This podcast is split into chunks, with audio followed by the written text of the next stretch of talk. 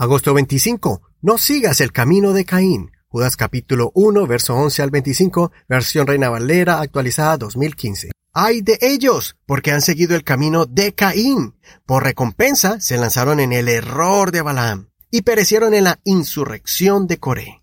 Estos que participan en las comidas fraternales de ustedes son manchadas, apacentándose a sí mismos sin temor alguno.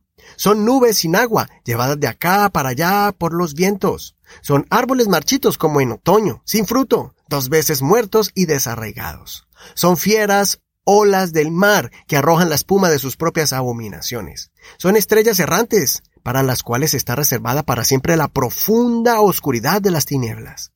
Acerca de los mismos, también profetizó Enoch, séptimo después de Adán, diciendo, He aquí el Señor vino entre sus santos millares para hacer juicio contra todos y declarar convicta a toda persona respecto a todas sus obras de impiedad que ellos han hecho impíamente y respecto a todas las duras palabras que los pecadores impíos han hablado contra él.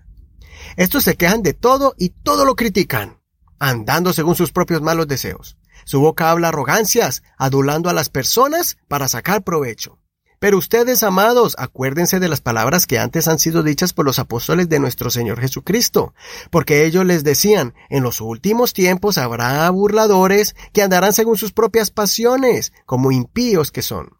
Estos son los que causan divisiones, son sensuales y no tienen al espíritu. Pero ustedes, oh amados, edificándose sobre la santísima fe de ustedes y orando en el Espíritu Santo, consérvense en el amor de Dios, aguardando con esperanza la misericordia de nuestro Señor Jesucristo para vida eterna. De algunos que vacilan, tengan misericordia, a otros hagan salvos arrebatándolos del fuego, y a otros téngales misericordia, pero con cautela, odiando hasta la ropa contaminada por su carne. Y aquel que es poderoso para guardarlos sin caída y para presentarlos irreprensibles delante de su gloria con grande alegría, al único Dios, nuestro Salvador, por medio de Jesucristo nuestro Señor, sea la gloria, la majestad, el dominio y la autoridad, desde antes de todos los siglos, ahora y por todos los siglos. Amén. Al parecer el autor Judas era el hermano de Jesús junto con Santiago. Otros piensan que era uno de los doce apóstoles. Lo que sí se puede demostrar aquí es la posición vital de liderazgo del autor entre las iglesias. Esta es una carta muy corta porque fue enviada con mucha urgencia. Claramente vemos al autor indignado por la situación que estaban sufriendo algunas iglesias con personas que se estaban infiltrando en las congregaciones de forma sutil, engañando a los hermanos para infiltrar estilos de vida que no son de un cristiano, prácticas desordenadas donde el sensualismo y una vida promiscua se estaba imponiendo en las congregaciones.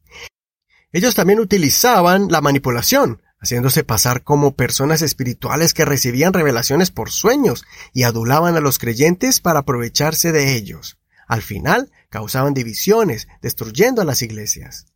Nosotros tenemos que pararnos frente en contra de cualquier persona que quiera dividir nuestros hogares, queriendo rebajar el Evangelio de una vida santa y pura a una vida desordenada, donde los principios bíblicos no son valorados, en la que simplemente se quiere vivir vidas como un club social, donde todo es diversión, pero no hay sujeción al Espíritu de Dios ni transformación del alma.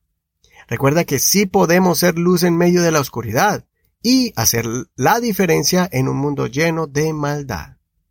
Para concluir, quiero recordarte la poderosa declaración de Judas, cuando dice que Dios es el que nos guardará sin caída. Muy similar a la que Pablo dice que Dios nos dará juntamente con la tentación la salida para que podamos soportar. También va de acuerdo a la declaración de Juan que dice sobre aquel que hace lo malo no ha visto a Dios. Soy tu amigo Eduardo Rodríguez. Que el Señor escuche tu oración y guarde tu mente y corazón en santidad y en verdad. No olvides leer todo el capítulo completo y también compartir este tu devocional con todos tus amigos y contactos. Bendiciones de Dios para ti en este día.